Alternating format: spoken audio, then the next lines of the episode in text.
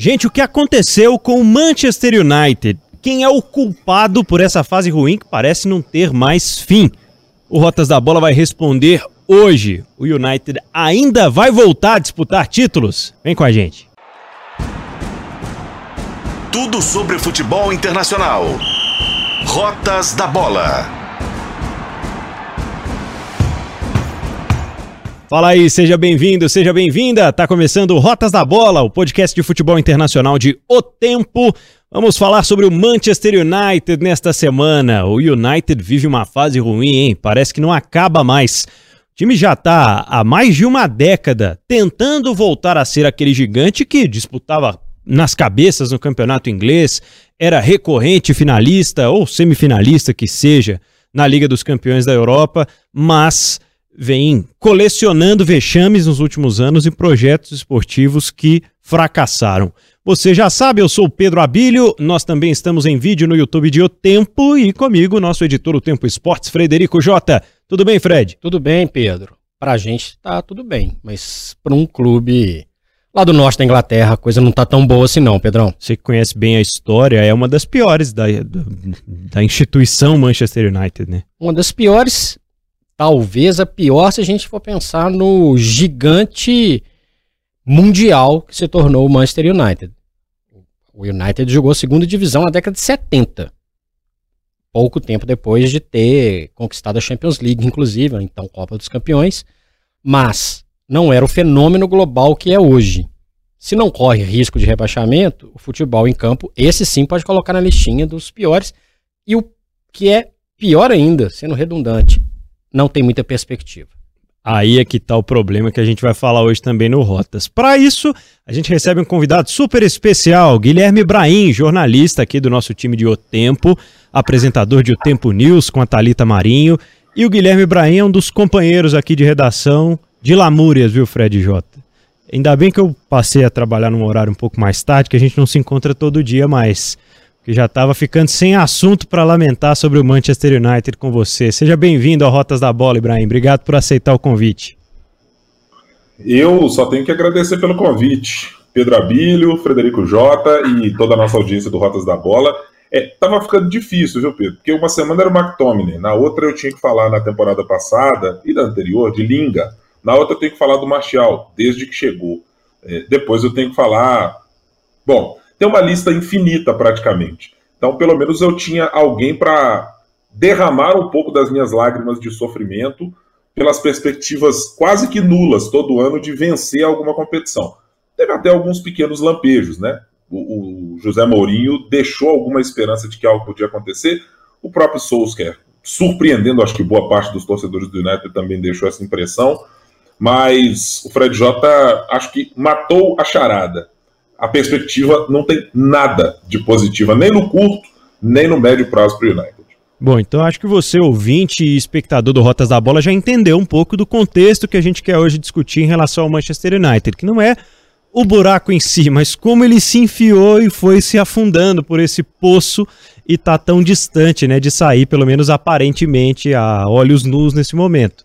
Então, Fred J, a gente tem que estabelecer aqui uma métrica, né? O Manchester United ele virou um time de prateleiras abaixo, ele virou um time coadjuvante quando se fala de futebol europeu hoje, enquanto time de futebol, né? Total, total. É um time que ficou em último lugar na fase de grupos da Champions League, num grupo que tinha o Copenhagen e tinha o Galatasaray. Acho que isso aí dá para ter um desenho atual. Em nenhum momento competiu. Em nenhum momento criou uma expectativa de vou, vou classificar. Posso demorar um pouquinho, mas eu vou classificar. A gente acompanha o futebol, a gente sabe quando um time vai resolver uma situação, a gente sabe quando o time vai se impor. E ficou uma dúvida num primeiro momento, bom, vai brigar com o Galatasaray ali para uma Liga Europa. Poxa, é muito pouco, né? É muito pouco. A gente está falando de um dos maiores orçamentos do futebol mundial. Se a gente pegar a lista aqui Enquanto o Ibrahim estava falando da lista de quem fez raiva nele, se a gente for pegar a lista de quem mandou o Faz-me Rir lá para o Trafford, é Chevrolet, é Aon e uma turma que o, o dinheiro não para e ainda assim uma incompetência incrível permite que aconteça uma situação como essa. Esse título da Liga Europa com o Mourinho, que já tá fazendo aniversário já, inclusive, é. né? O Ibrahimovic jogava no, no Manchester United, né? Wayne Rooney ainda era jogador de futebol e por aí vai. Foi um lampejo, mas não foi um lampejo, nossa, que bacana. Essa temporada foi muito legal e merecia, ok, foi jogar a Liga Europa, mas ganhou e honrou a camisa e foi um futebol atraente. Foi bem mais ou menos. Foi bem mais ou menos. E eu acho que isso também tem que ser discutido.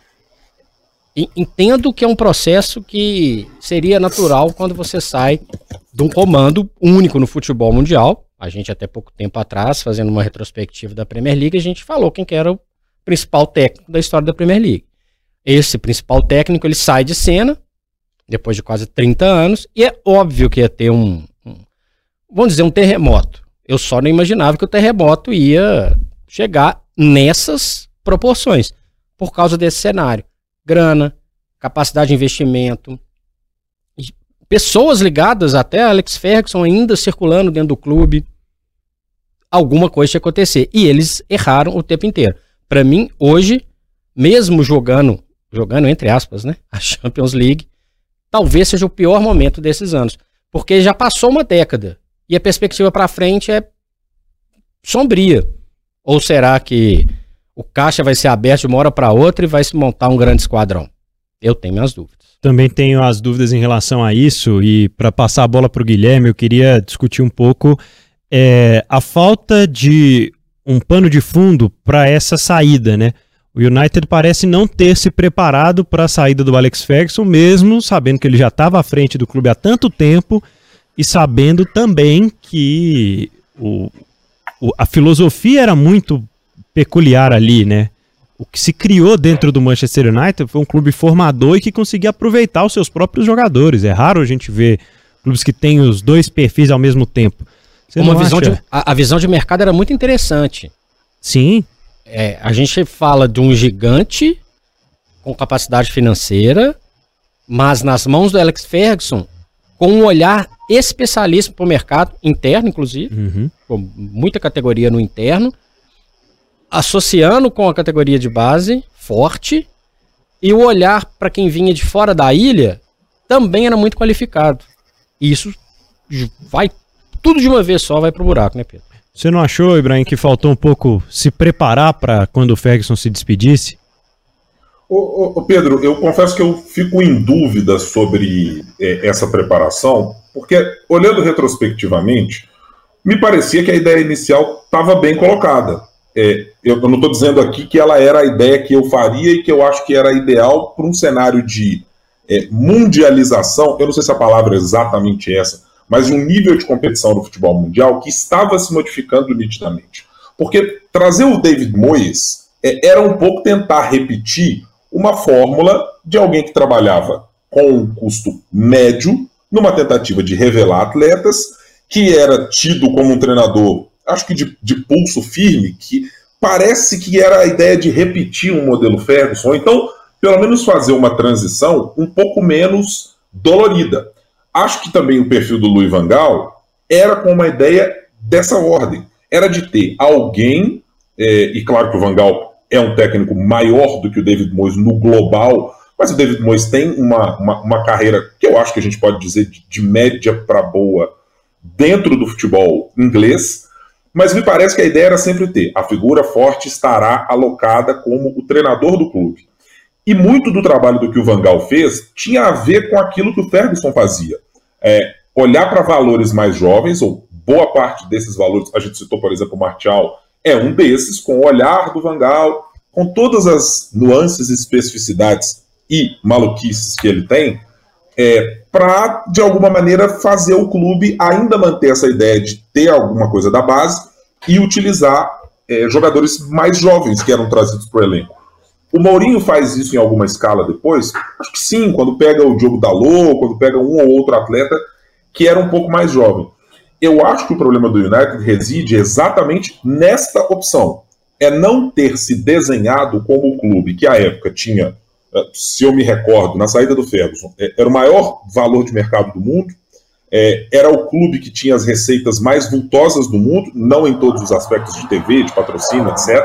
Mas no global era o clube que tinha isso, tinha inserção no mercado asiático como outros clubes não tinham, mas ele não quis se tornar global à maneira de outros clubes. Quer dizer, do Milan dos anos 90, da Inter de outros tempos depois, é, do Manchester City atual, do Paris Saint-Germain dos últimos anos então acho que foi uma opção que ela não levou em conta o cenário global. Ou pelo menos eu levaria em conta se tivesse o condão de decidir pelo United e dizer: o que vamos fazer? Bom, chegamos a um patamar em que a gente tem um orçamento de poder comprar Ferrari. Vamos comprar Ferrari. O problema é que o United ainda se cercou naquele momento de tentar manter jogadores como uh, Linga, como Fletcher, com uma ideia de que essas revelações todas fossem capazes de lutar no mercado, que cada vez mais indicava que não seria exatamente aquele que permitia só que quem estava dentro da ilha, ou 80% fosse resolvido por eles. E para dar um exemplo, o Liverpool passou por essa dificuldade de tentar mudar a sua identidade, e eu me lembro que, dado momento, é, o, o time precisou contratar, eu lembro emblematicamente da contratação do Andy Carroll, que era aquele símbolo que você dizia, gente, mas estão contratando um inglês altão, cabeceador, é, meio grosso. Não, mas olha só, a gente tem uma história com aquele Dalglish, com um monte de gente aqui. E acho que a mudança de patamar, ou a retomada de um patamar anterior do Liverpool, se deu à medida que ele trouxe o Jürgen Klopp, que sabe trabalhar com revelações, sabe trabalhar com atletas que não são do primeiro calibre, mas de um entendimento que o elenco não tem que ser majoritariamente formado por atletas ingleses. Precisa mudar a chave. Acho que aí é que o United não teve ah, o, planejamento desportivo para entender esse cenário. E tem uma outra questão que eu acho. É, a sombra, né? O Alex Ferguson, ele continua uma sombra, sentada lá atrás. É, a câmera focaliza o cara toda hora, o cara tem um poder interno enorme. E aí eu acho que tem um grande erro. O problema não era ser o David Moyes, o primeiro técnico pós-Ferguson. Para mim, indiferente. A questão é que o Ferguson já tinha dado sinais há algum tempo que ele não ia continuar, e era lógico. Aí numa temporada para outra tem a mudança. Poderia ter sido com a sombra do Ferguson, num cargo X, qualquer que seja o cargo, não teria nenhum tipo de problema que ele continuasse gerenciando, mas que fizesse isso num processo de dois, três anos com uma outra pessoa lá. Fosse o Mois, fosse o Vangal, fosse o Mourinho, a, a, a mudança é muito abrupta. E quando o Ibrahim fala do Liverpool, a gente tem que lembrar, para quem está nos acompanhando, que especialmente na Inglaterra, a gente for pegar o cenário histórico, a gente está falando de um clube ou de clubes que tem como característica técnicos com uma permanência muito longa, com uma identificação muito grande, com uma construção de identidade, de estilo de jogo muito longa. Quando você pega lá, cara, quais foram os técnicos do Manchester United? Você sabe que tem uma história enorme do Matt Busby, você sabe que vai ter uma história enorme do Alex Ferguson, lá no Liverpool vai ter uma história gigantesca de Shankly, de Bob Paisley, por aí vai. E essa tradição também é quebrada. Também é quebrada. Só que lá atrás dava para os times reconstruírem com uma certa folga. Hoje, esse cenário novo, que o Ibrahim citou, não permite que você. Ah, peraí, vamos esperar aqui, que aí a gente vai fazer um novo processo. Ah, hoje a história é outra, o mercado é outro. Você tem a Champions League, você tem a Premier League bilionária, você tem inúmeras situações que impedem de você fazer isso. Por isso, para mim, o erro está quase que na raiz. Esse processo tinha que ser feito em conjunto, com o Ferguson lá. O Ferguson tá lá ainda, mas ele tá em outra posição e agora é um pouco diferente. É, e perdeu tempo, né? O Manchester perdeu um timing de aproveitar isso da melhor forma e foi perdendo ao longo desse período o tempo certo desses treinadores todos, porque cada um tinha ali, a gente pode pegar alguma característica semelhante, mas todos eles tinham perfis muito diferentes. O United saiu de, de Mois para Vangal, depois vem o, o, Vamos testar aqui o Giggs, vamos ver o que, que acontece. Vamos ver o que, que vai acontecer se a gente trouxer um outro cara de um perfil mais jovem. Ah, não, agora a gente precisa de pulso firme, vamos tentar José Mourinho. Vamos para outro caminho, vamos deixar o Solskjaer, vamos voltar àquela ideia de, de uma identidade que já está enraizada aqui no clube. Mas aproveitou muito pouco do que esses caras tinham para oferecer enquanto filosofia. O trabalho não foi sendo construído, né? A cada mudança de treinador foi se quebrando realmente um, um trabalho para começar do zero. E aí mudava muitas vezes a escalação, o aproveitamento de jogadores, tanto que tem jogadores lá que a gente achava que nem estavam mais no United, de repente mudou o treinador, estão aí ganhando oportunidade de novo. Vários jogadores. Ah, não, para esse aqui o Martial não serve, vamos emprestar, vamos ver o que dá. Não, para esse aqui serve, ele tem que aproveitar, vai precisar aproveitar agora. Enfim, desses projetos todos, de todos os treinadores que a gente citou aqui, teve algum que merecia continuar, que foi demitido de forma injusta, que o projeto valeria o risco de se apostar em sequência de derrotas, como lá atrás apostaram no início do Ferguson, Ibrahim? Eu acho que o único que teria a capacidade. Aliás, eu vou pontuar dois por aspectos diferentes. Eu acho que o que teria a capacidade de continuidade, porque, digamos, mataria no peito os problemas, evidentemente é o José Mourinho se a direção soubesse conviver com as críticas recorrentes a ele, ao elenco, a qualidade do futebol, a presença do Fellaini cabeceando, jogando centroavante em certos momentos, acho que é, é um treinador que poderia ter continuidade. Não seria a minha predileção, mas eu diria para você também que eu ficaria com uma pulga atrás da orelha para pensar em outros quando eu olhava para o mercado. Quer dizer, você tinha o Guardiola numa posição preenchida, pai de Munique, você tinha depois é, o Klopp ascendendo no Borussia e chegando ao Liverpool já com aquele olhar de, bom, vamos ver o que dá para fazer, tem uma proposta diferente, não tem muito a ver com o que o Liverpool gosta de fazer, não tem nada a ver com o Rafa Benítez, por exemplo, que tinha passado por lá. É, e acho que o Solskjaer pelo motivo diferente, que é aquele que contava com o apoio do torcedor, é, e esse torcedor que conviveu durante 25 anos é, com glórias, com conquistas repetidas, reiteradas é, e de muita supremacia, que talvez tivesse um pouco mais de paciência se a ele fosse dado as condições que outros tiveram. Por exemplo, é, você olha para essa conversa sobre contratações e a cada entrevista que eu vejo que tem uma menção de Solskjaer indicou Haaland para o United em um outro momento. Então, tipo, meu Deus do céu, por que, é que ninguém pegou naquele momento? É, então, eu acho que esses dois, por esse motivo.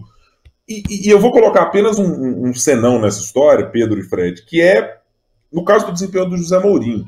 É, eu me lembro, e a estatística aqui vai me fugir agora, é que o José Mourinho, por exemplo, teve, é, acho que na temporada 16, 17, se eu não estiver enganado, o José Mourinho teve desempenho de campeão da Premier League em outros anos. A diferença é que a Premier League tinha mudado. É, o patamar da Premier League para se ganhar tinha se alterado. Havia outros treinadores jogando o nível de jogo para outro nível, e aí não cabia mais apenas o modelo José Mourinho, absolutamente exitoso, vencedor em outras épocas, mas que hoje, me parece muito nítido, não tem as qualidades completas para lidar com o futebol atual. Mas ele entregou um desempenho que, em outras temporadas, talvez há 3, 4 anos antes, ele teria conseguido uma posição de defesa, por exemplo, com números de campeão. Quer dizer, o patamar mudou. Mas eu não sei se é, o United teria uma solução para qualquer um desses nomes, porque acho que o projeto desportivo nunca ficou claro. O United ficou, como diz o ditado, com um pé em cada canoa. Vamos usar a base. Não, agora a gente contrata a base. Não, de repente a gente faz uma contratação como Pogba, pagando uma ninharia. De repente voltamos para o mercado para contratar o Maguire pelo valor que se contrata. Não, não, vamos contratar um goleiro como o De Gea, que é mais jovem, tem as bênçãos do Ferguson, mas é um goleiro confiável, tem perfil de liderança, quer dizer, ficou no meio do caminho entre o que fazer. É, e foram projetos desportivos que eu acho bem distintos, e aí dificultou bastante para qualquer treinador que estivesse por lá é, ter alguma visão do que fazer no longo e no médio prazo. Tinha muita tentativa de solução pontual, com contratação pontual, é, inclusive de técnico, e aí eu acho que realmente é muito difícil fazer um belo trabalho num cenário como esse. Vide, por exemplo, situações como a do Tottenham. Você faz uma, duas temporadas, mas daqui a pouco você é superado porque o elenco ficou curto. E não é porque você perdeu atletas, é porque o nível vai subindo a cada ano, porque os melhores, na sua grande esmagadora maioria, estão chegando para a Inglaterra sempre. E aí uma sensação que para mim é muito nítida também da mudança de perfil dos jogadores que usa o Manchester United, né? O Ibrahim citou vários aí que em algum momento a gente vai eh, de se convir que o Fellaini foi um destaque no Everton e merecia uma oportunidade num clube de prateleira acima. Mas é isso que ele falou, vai passando o tempo e o Manchester continua acreditando. Ele citou o Fletcher, né, o escocês, que, poxa, chegou ao Manchester United muito jovem, né? Começa a sua trajetória no United muito cedo e a insistência com ele foi muito grande. E entre muitos outros, o United perdeu oportunidade de mercado, foi perdendo outros jovens que estavam aparecendo por aí e essa situação do projeto esportivo sempre ficou uma incógnita, né?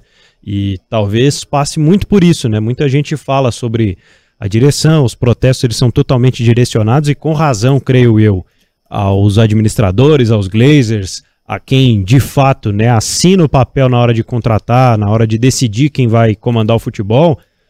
Só que é, a reflexão é muito rasa em relação a todas as decisões que eles tomaram ao longo desse período todo. E aí o United coleciona projetos que fracassaram e foram começar do zero e que às vezes, como o Rangnick, por exemplo, não tinha nada a ver com o contexto. Tinha pouquíssimo a ver com o que o United realmente parecia precisar naquele momento. Né? Tudo Fred, isso como é... jorrando dinheiro, né? Jorrando dinheiro. E, e, e eu acho pensa só... no Rangnick, né? Que é isso, assim, você, se você vai construir o um projeto pós uh, pós Ferguson ou uma transição, o Rangnick parecia funcional, ser alguém talhado para isso, para você dizer, olha só, ele vai tocar o projeto desportivo. É, ele não vai para o campo, ele vai organizar o que tem de passado com o Ferguson, que ele dava conta sozinho, mas olhando para o futebol de uma maneira moderna. Aí o United escala o cara para ir para dentro do campo, porque as coisas se misturam. Então, assim, é, é, absolutamente fora de, de qualquer senso de organização e de alguma linha de projeto. E, e talvez até de entendimento, porque quando a gente fala de erro de projeto, de falta de entendimento, de contratação errada, é nítido que tem uma galera que não entende o riscado. Porque é muito erro de uma maneira constante.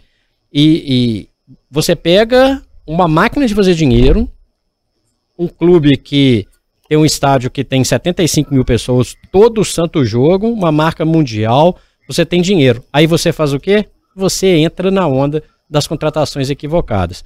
Quando eu falo do perfil de contratação do Ferguson lá atrás, lá atrás, que era histórico, para não voltar mais ainda no tempo, vamos, vamos falar no Ferguson, que ia lá no Everton e já estava prospectando o Rooney há muito tempo, atrás aqui você vem para cá, e já estava de olho lá no Cristiano Ronaldo, e dá para a gente falar de um monte de exemplos, para contratação dos novos tempos, né, Guilherme? A contratação midiática. Então, pô, não, cara, tem um baixinho lá na Ajax lá e tal, pô, velocista brasileiro, né, bom de bola, 100 milhões de euros, libras, o que for, tá tranquilo. O Maguire, com todos os problemas que ele tem, quando a gente pensa, não, não era para pagar o valor que pagou, mas quando a gente pensa na valorização interna do jogador inglês, eu assusto um pouco menos. Acho que teve um erro de avaliação no, na quantidade, mas quando a gente pega o histórico de inglês para inglês, aumenta um pouco o, o, o valor, e não era a pior das contratações quando ela foi, contra... quando, quando ela foi concretizada. Mas talvez a necessidade de concretizar e dar um retorno, ó, nós vamos contratar esse, jogador, esse zagueiro que todo mundo tá falando. Põe dinheiro na mesa. Ah, beleza, quem que vai jogar do lado dele? Ah, um desses que tá aí. O Blindelof, você põe quem que você quiser. Ah, e, e, na frente ali, quem que vai ser? Ah, a gente pega um cara qualquer aí que já tá aí jogando também. Era um, é um quebra-cabeças em montagens completamente equivocadas tem uma grande contratação no período que para mim é do Bruno Fernandes. Que esse foi um olhar interessante, um olhar, opa, era uma oportunidade, foi legal, mas em algum momento o, o, o Bruno Fernandes também se mistura à mediocridade que está ao redor dele. E quando eu falo mediocridade, não estou falando da qualidade técnica dos jogadores. Eu não vou falar que o Eriksen é um perneta, que o Rashford não sabe jogar. O fato é que a, o Manchester United criou equipes desconexas. E, Contrata e, um. Eu, eu vou, eu vou Contrata um e esquece do resto. Uma questão. O Bruno Fernandes foi contratado no meio de temporada. Sim, janeiro. O Bruno Fernandes sequer. É, em janeiro, 30 de janeiro. É, então, ok, eu vou admitir que o Bruno Fernandes estivesse no radar, mas até para você organizar é, um projeto. Ah, então tínhamos o Bruno Fernandes como o esteio desse projeto. Ele é um jogador já com um grau de experiência é, no seu mercado interno, ele já chegou o United com 26 ou 27 anos, ou 25, não vou, não vou me recordar aqui exatamente, é, mas já chegou tarimbado de 25 anos à época. Então, ele era o esteio, mas ele era o esteio com que treinador? Foi com o mesmo que pensou-se o projeto? Ou não? É porque uma solução de mercado acontece. Eu não estou aqui fazendo puritanismo de dizer que isso não pode acontecer. Tem oportunidade de janela de meio de mercado, o jogador briga, está insatisfeito, quer mudar, é, o preço está mais baixo, vai chegar seis meses para o contrato acabar. Tem um monte dessas situações que evidentemente acontecem. Mas é, até hoje, o, o, acho que o grande jogador de quem se espera, junto com, acho, com o Marcos Rashford, também foi contratado meio que nessa, ó, vamos que vamos para ver o que, é que vai sair daqui, né? Exatamente. A própria volta do Cristiano Ronaldo, por mais midiática, importante e identificada, ela também é atrapalhada por quem está por perto. Completamente atrapalhada. Não seria o Cristiano Ronaldo bola de hoje de 2008, mas também não aconteceria o que aconteceu. E o passivo é enorme. O passivo é enorme. O Sancho era uma boa oportunidade? Ok, tava todo mundo querendo, né? Beleza. Pelo valor? Não sei. E o que eu vejo é que a necessidade de dar respostas, vamos contratar o Sancho. Beleza. O mercado não é trouxa. O mercado não é trouxa. Então tá, você quer pagar? Tá aí, ó, paga aí. Como foi assim com o Maguire, como foi assim com vários outros, o Royland do mais recente. Ainda não dá para falar se é um se flopou ou não, mas também é um valor excessivo pensando no pacote como um todo. Até quando você acha que isso vai se sustentar, Fred? Vai ter dinheiro para fazer essas loucuras? Olha, o, a, a máquina ela é, costuma ser cruel. Então o patrocinador que está lá injetando uma quantidade grande de dinheiro, a quantidade de sócio torcedor, aquele movimento, você não destrói um clube do tamanho do Manchester United em pouco tempo. Isso demora um tempo maior. Mas o cara vai começar a olhar, hum, não tá legal de eu botar essa grana ali. Então, peraí, vai começar a, a reduzir.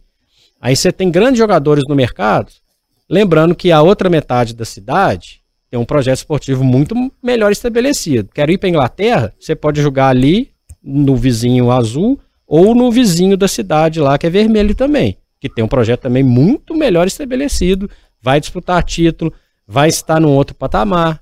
Para onde que eu vou? Isso aí funciona em qualquer lugar do mundo. Não adianta você gastar uma contratação, dar um tiro errado, se você não tem capacidade de gerir esse projeto. O jogador fala com o jogador também. Cara, eu tô querendo ir aí. Oh, peraí, deixa eu te explicar. Eles vão trocar um técnico daqui a pouco. Tem um monte de corneta aqui. O pessoal da direção parece que não entende muito do riscado. Esse assunto ele vai girando. A gente viu o exemplo não tão distante assim do Liverpool que terminou campeonatos na Inglaterra em sétimo lugar, com jogadores medianos. Demorou um tempo para reconstruir. Hoje, hoje um, proje um projeto de reconstrução não se reconstruiria tão rápido quanto o Liverpool se reconstruiu a partir de Jürgen Klopp. Eu acho que essa máquina, com a pressão da torcida, com o Glazers out e todo o movimento que cerca, vamos ver se encerra essa década com essa essa caixa tão, tão fabulosa de dinheiro. Tenho muito, muitas dúvidas, porque dos gigantes europeus é o que vive o, o, o, o pior espaço de, de projeção.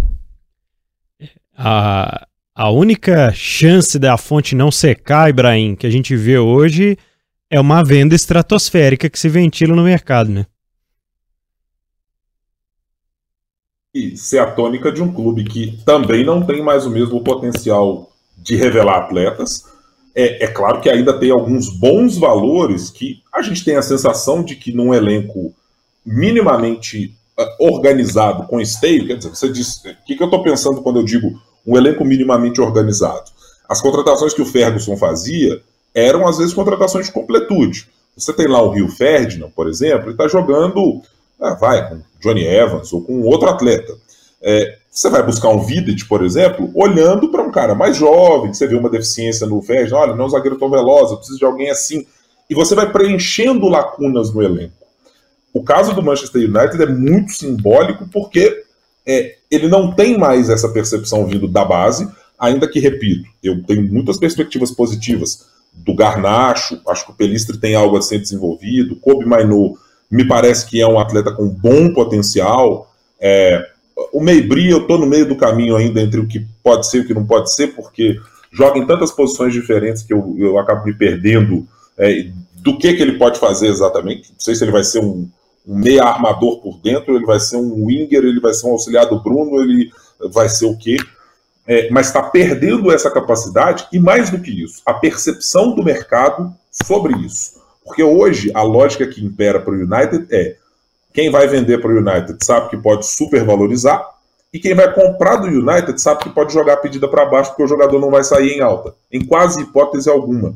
É, então, o que acontece com um Royland, por exemplo, se tiver uma temporada exitosa, é, vai dizer, opa, isso aqui não dá para sair do United. Mas com uma temporada ruim, quem chegar com uma bagatela é capaz de levar.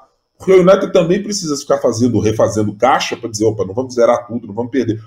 Eu sempre faço a ponderação de que o United, é, na sua maneira de gerir da, da família Glazer, não é e não pode ser nunca tratado como o Manchester City, como o Newcastle, como o PSG. Não são máquinas de enfiar dinheiro. Tem mais a ver com o que o Milan e, e a Inter de Milão fazem neste momento, é, da sua capacidade mais reduzida de investimento, porque os donos estão preocupados com o investimento, não apenas com a construção da imagem pública ou a limpeza da imagem pública, como aconteceu no Chelsea, como acontece no City, como aconteceu no PSG. Então, até nisso o United teria de ser melhor do que é. Mas eu acho, Pedro, claramente que o United não tem hoje uma perspectiva mínima de fazer uma venda vultosa. E eu estou dizendo nem é, de um atleta de base, mais ou menos, não, não tem mínima de fazer alguma venda. E precisa reformar um elenco que a todo ano faz uma contratação de peso. Sim, o Varane é um, um, atleta de muita qualidade? É. Fisicamente não dá mais conta de ser o que foi em outros momentos. O Casemiro foi contratado para ser esse jogador e é para um projeto de reconstrução. Acho fenomenal. É, ele pode ser esse jogador com muita tranquilidade. O Bruno está aí como um esteio. O Rashford também serve para ser isso? Serve. Mas acho que as outras peças estão tão descalibradas é, que a necessidade de investimento, quando põe-se na balança com o gasto, eu acho que ela sempre vai ficar no déficit. Não há hipótese de um superávit acontecer quase que em nenhuma oportunidade, pelo menos no curto prazo para o United. É a lógica de mercado, né?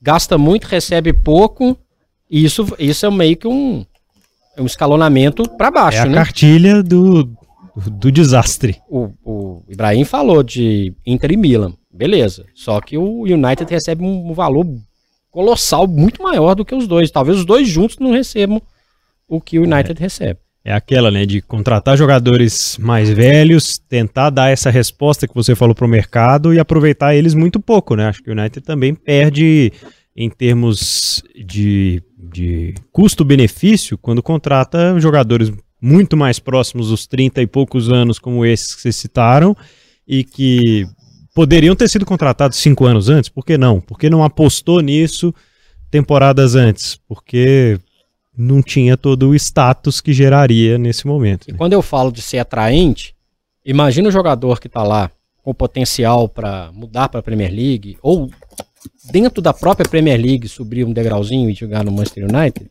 ele olha que o Ivan está jogando. Imagina. E aí, se ele é um lateral, ele já. Sabe? É, no, Eu vou o, ter que marcar esse cara aí. O, o clube tem que se posicionar. O clube tem que se posicionar. É e, a imagem e, que está sendo passada. Exatamente. E aí passa também. um recibo do tamanho do mundo. Olha, é isso é. aqui que eu tô, tô oferecendo. Né? É, o Erickson, é, o Erickson é ruim de bola? Jamais. Mas é isso que eu tô te oferecendo esse Eriksen agora. Não é o Eriksen do Tottenham.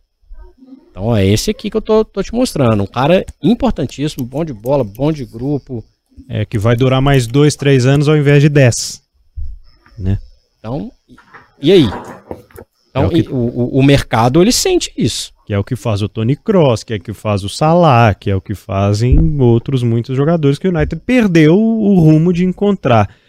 Bom, acho que ficou muito nítido para você. A gente já passou de 30 minutos aqui de, de Rotas da Bola, que o episódio de hoje é sobre responsabilidade. Então, o recado da KTO, mais do que nunca, é para você brincar de forma responsável. Premier League rolando e rolando também os outros campeonatos mundo afora. E tem muitas modalidades para a turma palpitar também lá na KTO.com, que é o maior e melhor site para os palpites esportivos, viu, Fred Jota? Pois é, muitas maneiras de aproveitar o esporte e se divertir, ao contrário do Guilherme Brahim, que não está se divertindo nada com esse Manchester United. Brincando do jeito responsável e com mais de 18 anos. Entra lá na KTO.com e faça seu cadastro, porque é onde a diversão acontece, Pedro Cupom O Tempo. É 5 reais contra o United em qualquer jogo. É diversão garantida. Bota 5 contra, é, é, tá sempre garantido. Você vai se divertir, você vai passar raiva e tal. Aí um dia tem um empate, fala, ah, agora vai e tal. Não, é sempre diversão, pro adversário. Cupom O Tempo, tudo junto, para 20% de bônus no primeiro palpite contra o United ou contra qualquer time que você quiser. Pode palpitar lá no gol do McTominay também, que saíram vários aí na temporada. Enfim, acontecimentos que mais ilustram essa pouco mais de década, vamos dizer aí 10, 11 anos de, de desastre do Manchester United. Vamos colocar aqui na nossa mesa, despejar alguns, alguns acontecimentos desastrosos aí, Fred. Olha, a gente lembrando e olhando, eu gosto muito de olhar os números históricos e é, número de vitórias, pontos, gols, etc. Quando eu pego um recorte do Manchester United de 2000 e Vou pegar 2012 para cá. Tomou seis do City em casa. Inclusive foi decisivo para aquela primeira conquista do Manchester City, é. do novo Manchester City. Tomou seis do Tottenham em casa. Beleza, o Tottenham é legal, mas tomou seis. Tomou sete do Liverpool na temporada anterior. É, já fiz três, hein? Acabou completo no top 5. É, a eliminação desse ano da Champions League é bizonha. Total. É bizonha. São vários pontos, assim. E, e, e, quando eu falo de números de gols, esses três jogos aqui foram 19 gols em três partidas. Fora outros tocos que tomou. Tomou seis do Manchester City no, na temporada passada. É uma coleção imensa. Não vou falar de tropeços pequenos que acontecem o tempo inteiro contra equipes que estão na parte de baixo da tabela. Enfim. 4 do Brighton, né? né? Tomou 4 a 0 do Brighton. Tem, é, é, um show de horrores. Do, a gente está falando, e aí a memória de, de quem acompanha de um tempo para cá, vai lembrar, é, era esse time que era o Ferdinand Vidic, era esse clube mesmo aí, era esse, tomava poucos gols, tinha uma defesa muito mais sólida, porque, como eu falei um pouco antes, quando contratou esses caras, sabia quem ia jogar um pouquinho na frente deles, quem que estava dos lados, não era a coxa de retalhos, que resulta nisso aí.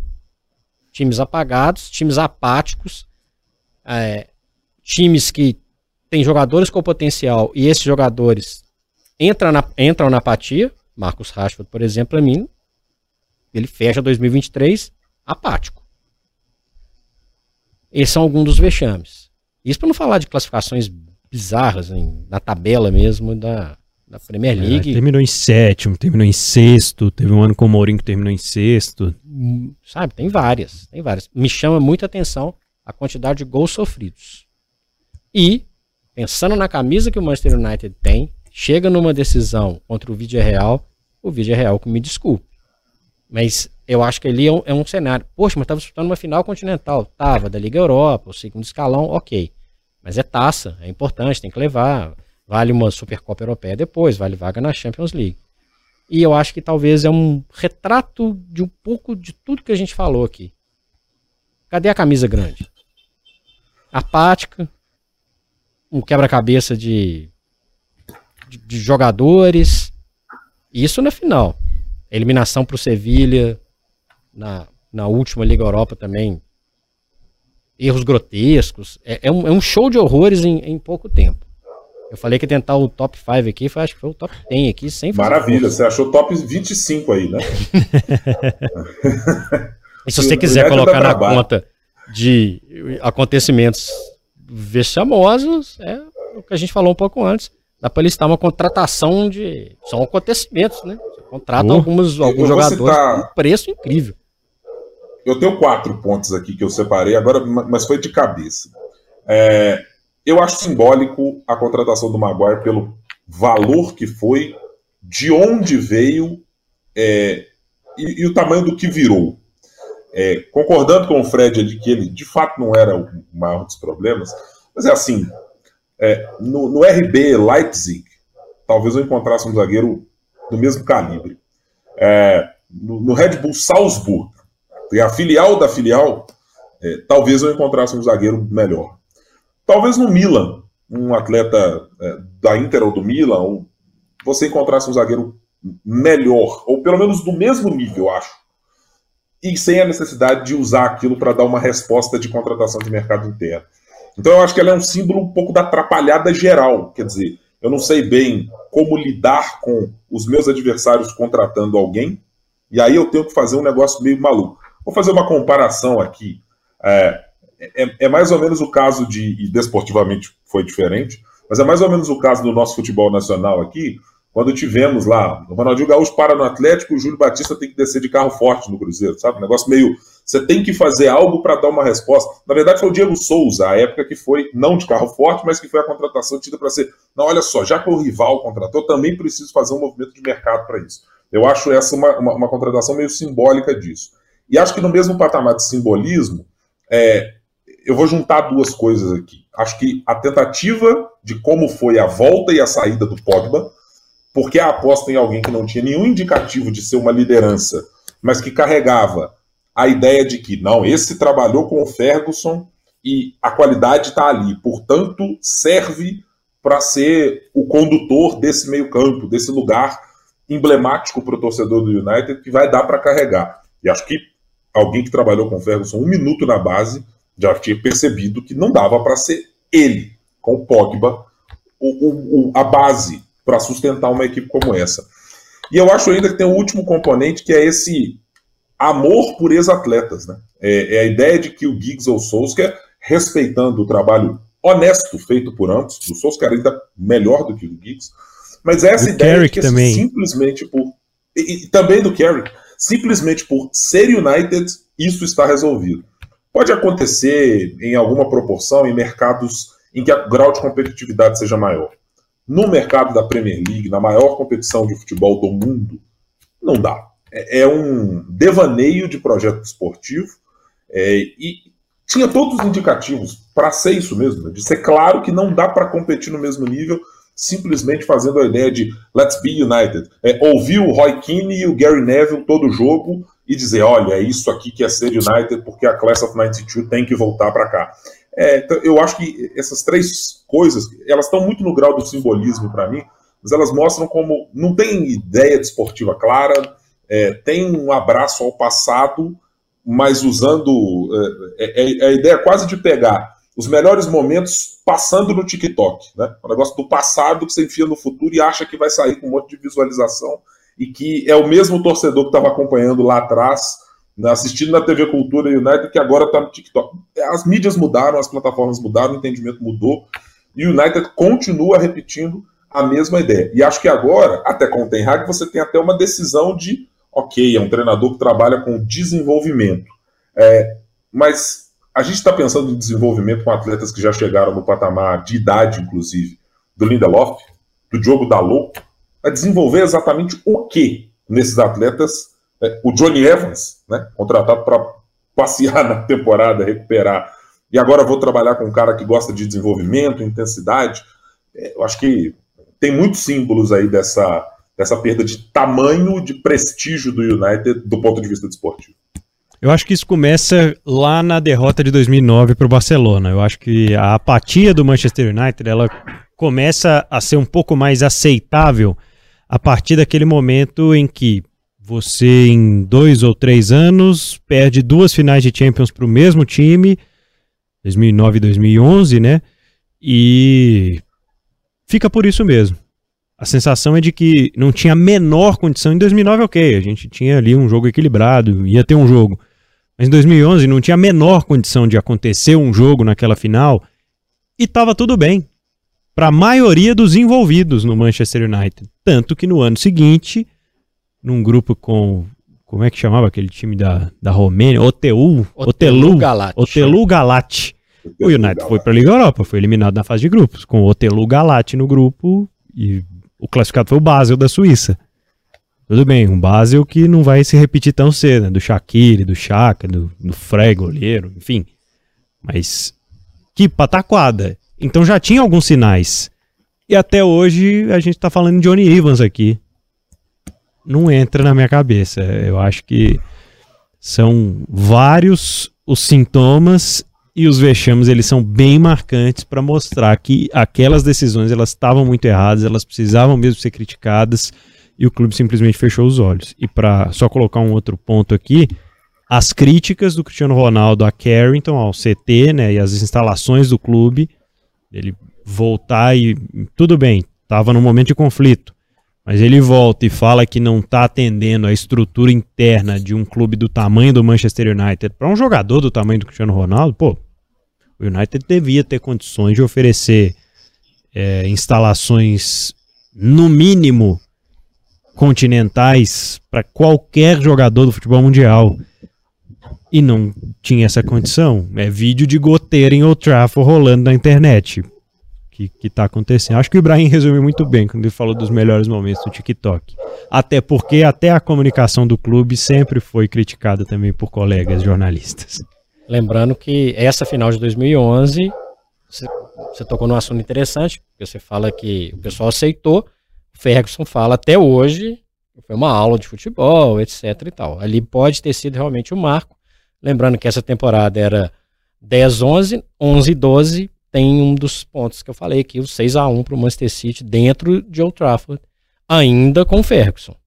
Ainda com Ferguson, que se a gente for voltar aqui, ó, usar uma usar o que o Guilherme Ibrahim usou muito, né, uma, uma fita cassete voltar na, na caneta assim, a gente vai lembrar aqui que eu estava falando, né? Talvez nessas duas ocasiões o Ferguson, o Ferguson não, poder, não deveria estar de repente no banco de reserva. Ó, vai falar que isso é o quê? Ó, é, que isso? Não, ué. o cara podia estar em outro lugar, num outro processo, de uma maneira um pouco diferente. Dá para entender. Eu tenho que revelar isso para audiência porque eu sou do tempo do telejogo, não exatamente da fita cassete. para deixar claro, inclusive, isso aí. É importante, que os bons momentos de Champions League já estão em DVD, né? Já, já, DVD hoje em dia já é. tem que. Otto não vai conhecer DVD, Brian. Vai, vai ter, não, não vai, não vai, pra, não vai. É, eu, eu, tinha esperança de que pelo menos no PlayStation, no 4, por enquanto, no 5 no futuro, assim esperamos, é, que ele ainda tivesse alguém para escolher, falar assim: ah, papai, tem aqui o resto para jogar, Speed 99, é legal, né? Pelo visto, não vai sobrar muita coisa até chegar lá, não, né? Vai chegar lá, é. uh, olhando para o elenco, talvez, do Tottenham, e dizendo assim: é, vou preferir esse time aqui da camisa branca. É, tá difícil, tá difícil. Cada vez mais, até nisso, né, simbólico, porque eu sou de uma geração muito marcada pelos jogos eletrônicos e que começaram a gostar do Manchester United por causa do, da força que o Manchester tinha em todos os jogos. Os principais é, anunciantes dos jogos, os principais parceiros das empresas desenvolvedoras, eram jogadores do Manchester United. A capa do, do, do jogo tinha o Rooney, a capa do jogo tinha. Chegou até o Hargreaves. A capa do jogo tinha vários jogadores do Manchester United. Hoje é o Haaland quem aparece, hoje é o Mbappé, hoje são os outros jogadores que estão surgindo aí enquanto o United fica para trás. Exercício final aqui no Rotas da Bola para a gente discutir em quanto tempo o United vai voltar a ser protagonista na Champions League, a ser protagonista na Premier League. Quando que começaria a virada de chave? Eu Começar acho... hoje. Hoje. Hoje, agora. Seria isso? Eu acho que é uma mudança. Não, vamos botar no meio, vamos botar no final dessa temporada, porque até a troca esperada com a, grana do Sir Jim Ratcliffe do, do grupo Ineos, que potencialmente pode entrar, né? Porque dizer as coisas sobre como os Glazers enxergam é, que o investimento tem que ser feito hoje é um exercício de futurologia. Daqui a pouco muda por completo e dizem assim: não, não, o investimento agora é só para trocar o zagueiro e o ataque é Martial e, e, e Royland até os próximos três anos. Então, Mas beleza. vamos trabalhar. Junho de 2024. Chega ao Junho de 2024. Vai. Eu tô com essa aí. Começando e, e ó, você otimista. Mexendo na, na, estrutura, na gestão, no pensamento. 10 anos. Você tem algum nome em mente que poderia fazer esse trabalho? O Ten Hag daria conta? Não. Não. Ah, o que ele mostrou até agora, não. Tem que ser um projeto muito mais estruturado. E, e assim, é, dá para copiar, né, algumas coisas do Manchester City. O do Liverpool também, né? São, pensando no protagonismo do Manchester City, é, o Manchester City ele vai para a primeira final de Champions League em 2021, certo? Uhum. Se for fazer um recorte no tempo aí de 10 anos, com tropeço no meio do caminho, com ganhando títulos locais e tal, mas protagonista, eu, esse cálculo que eu faço. Mas é uma estrutura de muitas pessoas pensando do mesmo jeito, o um investimento estrutural, um investimento em categorias de base, como sempre era uma, é uma tradição do Manchester United. O olho para o mercado um pouco diferente. Vai ter tropeço num, num, num, no início de um projeto desse, mas 10 anos. Eu fecho com o Fred numa década, viu, Ibrahim? Eu vou para menos, hein? A depender do nome, eu vou para menos. É, e eu vou fazer aqui o exercício de apostar no nome que eu acho que tem condições de entendimento, e neste momento, é, compreensão do que é o futebol inglês e das potencialidades que você tem de tirar jogadores de perfil médio-baixo, médio, e ainda não do máximo perfil do que a liga pode entregar, mas mais próximo disso, é, eu acho que a, as dificuldades do United não são tão enormes assim para um projeto desportivo, não. Eu acho que é, a capacidade de investimento ela ainda é muito robusta e ela não vai se esvair é, muito rapidamente. É, eu tenho a impressão de que o Naemery, para fazer uma construção é, inicial de projeto e ainda ter algum grau de competitividade, e eu estou dizendo, precisa respeitar o tamanho do projeto. Não dá para exigir do Naemery amanhã bater campeão ou brigar nas mesmas proporções que os demais. Mas eu acho que ele é um treinador com uma capacidade de versatilidade de sistemas, de modelo de jogo, de organização das coisas. E, repito, com a experiência já um pouquinho talhado com Premier League, com outros campeonatos, que me parece reunir essas condições. Por que, que eu estou falando do Naemery? Porque eu não acredito que haja a possibilidade de trazer um Carlo Ancelotti. É impossível trazer um Guardiola ou um Klopp. É, eu não acho que o Tuchel tenha também essa disposição para voltar e talvez tenha uma rejeição em função da passagem por Chelsea apesar de eu gostar e achar que ele tem boas credenciais de entender o que é o futebol é, inglês e de como usar atletas é, calibrando melhores posições. Acho, por exemplo, que ele foi o treinador que fez o último melhor desempenho do Neymar numa função que nenhum treinador tinha usado, como um armador, é, e foi muito exitoso, colocando o time na final de Champions League. É, eu acho que esse prazo pode ser menor, porque eu acho que tem peças no United para, pelo menos nos próximos três anos, ainda terem um rendimento bastante honesto. Bruno Fernandes, Casimiro, o Rashford, o Roylund, em quem eu, eu, eu aposto, acho que é um bom centroavante, acho que tem boas credenciais, mas hoje é um ataque que é completamente destruído, porque o Rashford não joga a hora que joga, não se sabe se quer ser centroavante ou pelo lado, ou o que vai fazer. É, Acho que tem um lateral direito honesto, tem um lateral esquerdo também honesto para os padrões é, da, da, competição. E eu não estou falando, evidentemente, do Diego Dalot, que é ruim nas duas, na direita e na esquerda. É, então eu não acho que tem uma dificuldade também enorme a ponto de esperar 10 anos para isso acontecer. Eu acho que o United tem aí uma janela, eu colocaria com uma, com uma mudança de treinador, com uma escolha de alguém que tenha. E eu mencionei aqui para não dizer, ah, mas não, nem citou quem podia ser acho que o perfil na Emery, eu acho que no período de cinco anos, é, renovando-se no mercado aí, você vai fazer três, quatro contratações por temporada, um ou dois investimentos vultosos, então você vai dizer, olha, vou trazer um zagueiro grande para ser o dono da defesa, é, vou trazer alguém para jogar ao lado do Casemiro, que ainda tem lenha e muita para queimar, eu acho que esse prazo eu botaria em, em, em cinco anos é, para chegar a uma quartas de final ou semifinal de Champions League. Com alguma esperança, né, de, de se estabelecer como um time de mata-mata de Champions League, porque quando elimina o Paris Saint-Germain numa oitava de final, é um alvoroço que parece que conquistou um título, né? Ninguém imaginava que o United chegaria a esse ponto. Enfim, são os acréscimos aqui, né, do nosso Rotas da Bola de hoje, falando sobre o Manchester United. A gente quer te agradecer, viu, Guilherme Ibrahim, pela participação, pela parceria aqui. Boas ideias. Colocaria você no lugar de Ed Woodward nesse momento, viu? Bem, é, eu não recusaria, evidentemente, a remuneração que eu tenho certeza que é muito boa é, de Ed Woodward, com bônus e com tudo mais que aquele tem direito. É, mas eu acho que o meu grau de envolvimento com o Manchester United me faria tomar decisões absolutamente estapafúrdias do ponto de vista de montagem de elenco. Eu não admitiria nem ver nem Diego Dalot, Diogo Dalot, desculpe, nem Lindelof, nem. Bom, Martial, tem uma outra turma que eu não teria mais paciência de ver. Não dá para tratar o futebol assim, né? Aí é compaixão. Mas eu aceitaria a tarefa de fazer, Vou até ligar daqui a pouquinho ali o, o, o Futebol Manager para ver se lá, pelo menos, eu consigo algum êxito desportivo com ele. Né? um abraço para você, até a próxima. Valeu, Ibrahim. Valeu, Fed, valeu, Pedro. Deixe os seus comentários aí no nosso YouTube de O Tempo. Você pode também interagir com a gente lá nas redes sociais. Este foi o Rotas especial sobre o Manchester United. Manda para aquele amigo United aí que já não sabe mais onde está andando o time dele. Fred Jota, um abraço para você. Cuidado, se for para mandar pro United, pode mandar lá para Newcastle, pro Leeds, viu? Cuidado, hein? Identificação é importante nessa é hora. É verdade. Eu sou o Pedro Avilho. E eu sou o Frederico Jota. Esse foi o podcast Rotas da Bola, que você pode acompanhar no seu tocador de podcast preferido e também no portal O Tempo, além do YouTube de O Tempo. Aquele abraço.